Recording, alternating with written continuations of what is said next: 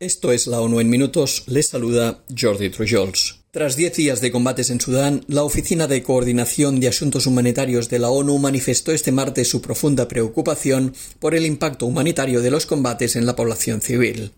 El portavoz de la oficina Jens Larke explicó que hay una grave escasez de alimentos, agua, medicinas y combustible, que las comunicaciones y la electricidad son limitadas y que se ha disparado el precio de los artículos de primera necesidad, incluido el transporte.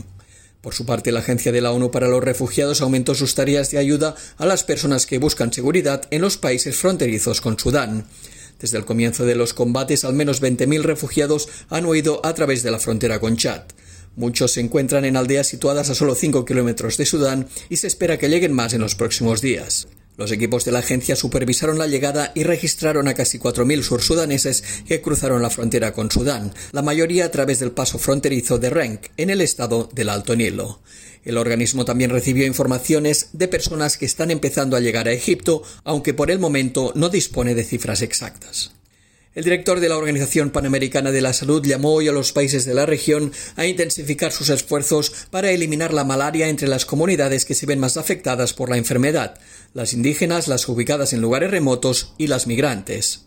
En el Día Mundial del Paludismo, el doctor Jarbas Barbosa destacó que pese al aumento de los casos de malaria entre 2015 y 2019, los esfuerzos de los 18 países donde la enfermedad es endémica parecen haber dado resultados positivos, ya que el número de casos notificados en 2021 disminuyó un 13% respecto al año anterior. Aunque la región dispone de las herramientas necesarias para diagnosticar, tratar y prevenir la enfermedad, Barbosa señaló la necesidad de redoblar los esfuerzos y adaptar la respuesta a los entornos específicos. Para conseguirlo emplazó a los países a implicar a las comunidades locales, reforzar la atención primaria de salud y garantizar una financiación sostenible para mantener los progresos hacia la eliminación. Paraguay recibió la certificación de país exento de malaria en 2018, seguido de Argentina y El Salvador. Belice está en vías de recibir la certificación tras permanecer libre de la enfermedad durante los últimos tres años. Según indica un nuevo informe de la Organización de las Naciones Unidas para la Alimentación y la Agricultura, la carne, los huevos y la leche son fuentes esenciales de nutrientes que no pueden conseguirse fácilmente cuando se consumen alimentos de origen vegetal.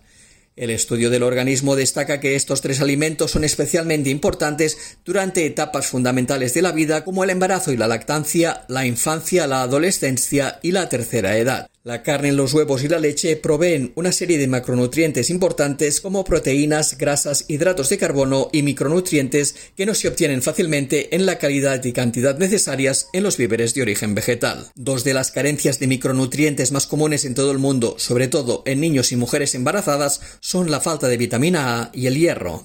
A nivel mundial, 372 millones de niños en edad preescolar y 1.200 millones de mujeres en edad fértil carecen de al menos uno de estos tres micronutrientes, hierro, vitamina A o zinc. Si forman parte de una dieta adecuada, los alimentos de origen animal pueden ayudar a alcanzar las metas de nutrición aprobadas por la Asamblea Mundial de la Salud y los Objetivos de Desarrollo Sostenible. Este martes se inicia en la sede de la ONU en Nueva York el Foro de la Juventud del Consejo Económico y Social. El foro tratará este año sobre la aceleración de la recuperación de la enfermedad por coronavirus y la aplicación íntegra de la Agenda 2030 para el Desarrollo Sostenible a todos los niveles.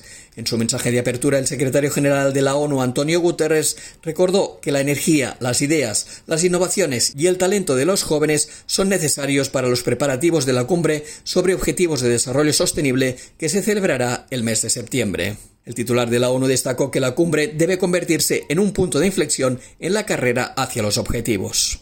Y hasta aquí las noticias más destacadas de las Naciones Unidas.